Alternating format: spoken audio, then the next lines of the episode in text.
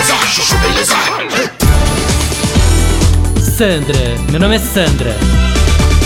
Gente, posso falar? Tô processando a escola do Leozinho.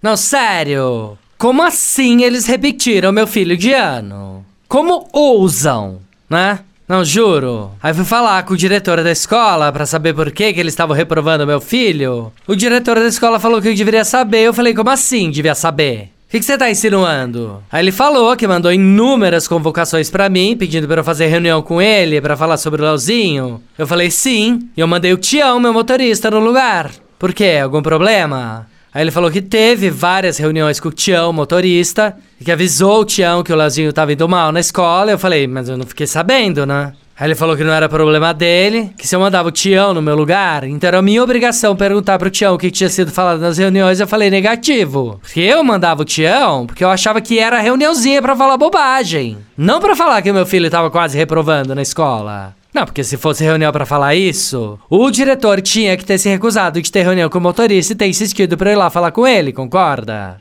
Falha dele, né?